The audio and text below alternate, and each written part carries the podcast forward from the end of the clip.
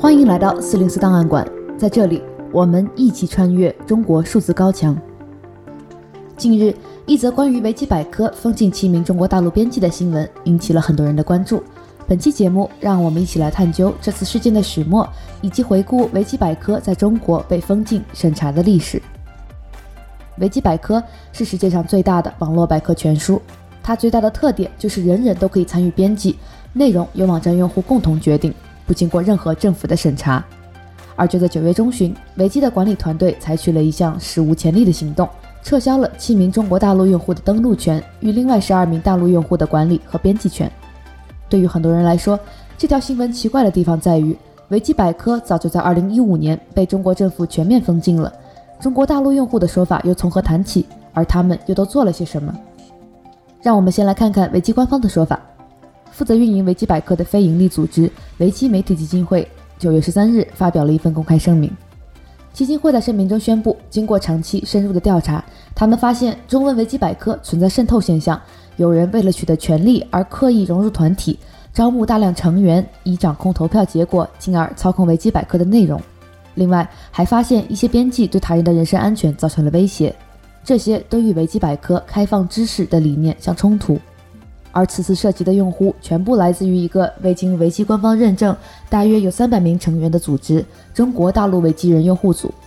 另外，据香港自由新闻报道，这些被封禁的大陆用户中，有人曾经在 QQ 群里挂出香港警方国安处的联系方式，威胁举报维基百科的所有香港编辑违反国安法。一名资深的香港编辑说，这起事件促使维基管理团队召开了紧急会议，并向用户发布了避免遭到人肉搜索的指南。在 BBC 的采访中，基金会也证实，中国大陆与香港维基用户之间的冲突已经对香港用户的人身安全造成了真实威胁，这是他们选择采取紧急措施的原因。在一个接近两万人的维基百科爱好者中文交流群中，也时常能看到有中文用户表达对这个用户组的不满。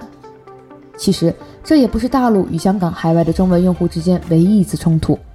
中文维基百科上有不少关于政治事件的描述。打开这些词条的编辑历史，我们就能看到这里常年进行着一场没有硝烟的编辑战。比如，中文词条“元朗袭击事件”从2019年7月21日事件发生到今天，总共被修改了近两千次。而这场编辑战最激烈的前线，还是要数六四事件词条。从2003年词条建立到今天，已经被来来回回编辑了超过六千七百次，共有一千六百多名用户参与。此外，大陆与香港的编辑还经常围绕什么是可靠消息来源产生争论。大陆编辑中有人希望将中国官方媒体作为可靠消息来源，而将已经被迫关闭的《苹果日报》等媒体算作不可靠消息来源。香港编辑则持反对意见。作为对本次封禁事件的回应，中国大陆维基人用户组也发表了一篇文章，题目为“丢掉幻想，准备斗争”。作者认为，维基媒体基金会未经考究就做出了决定。并表示要用实际行动反抗这种打压。作者指责基金会从来没有帮助过中国大陆的维基社群发展，可谈到他们的用户组为什么不被官方承认的时候，作者却说这只是因为他们自己一直没有申请加入。由于中国在2017年开始实施 NGO 管理法，这个用户组一旦被承认，就可能会被中国政府视作维基百科的分支机构，反而没办法在中国进行活动。加上维基百科近几年被中国列入了非法网站的清单。作者认为，在这样的环境下，用户组在中国干的是最危险的工作。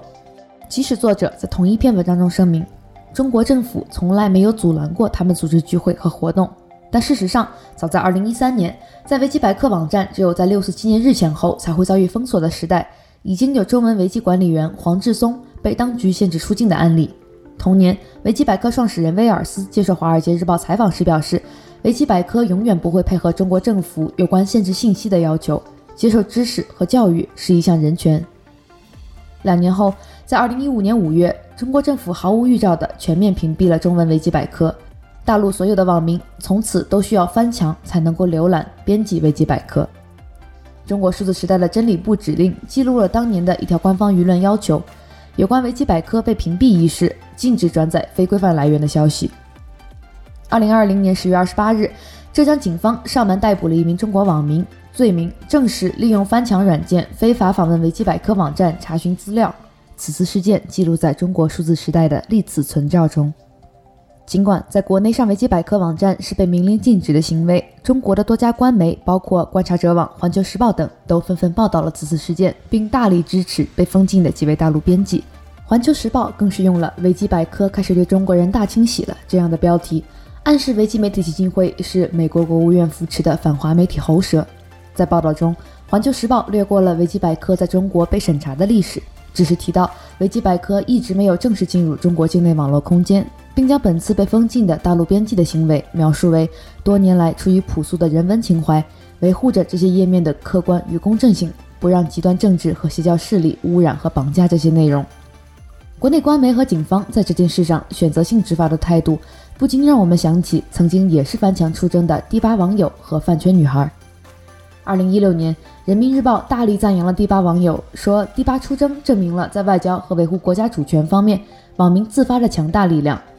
二零一九年，《环球时报》等多家官媒也报道了饭圈女孩出征的消息。守护全世界最好的阿忠还一度登上了微博话题热搜排行榜。这些天，从饭圈女孩到第八网友，再到广大海外留学生，所有爱国爱港的力量正在汇聚成一股强大的正能量，呵护香港，力挺香港。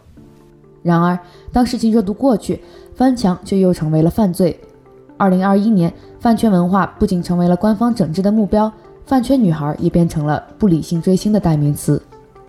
二零一九年，中国大陆维基人用户组创始人严恩明曾经接受过端传媒的采访，在采访中，他反复强调，中文维基是一块高地，你不占领，别人就会占领。而在本次维基百科封禁大陆编辑的事件当中，这恰恰成为了他与他领导的用户组被拒之门外的理由。中国数字时代 （CDT） 致力于记录和传播中文互联网上被审查的信息，以及人们与审查对抗的努力。我们邀请您参加敏感词开源研究项目和四零四文章存档项目，为记录和对抗中国网络审查做出你的贡献。详情请访问我们的网站：cdt 点 media。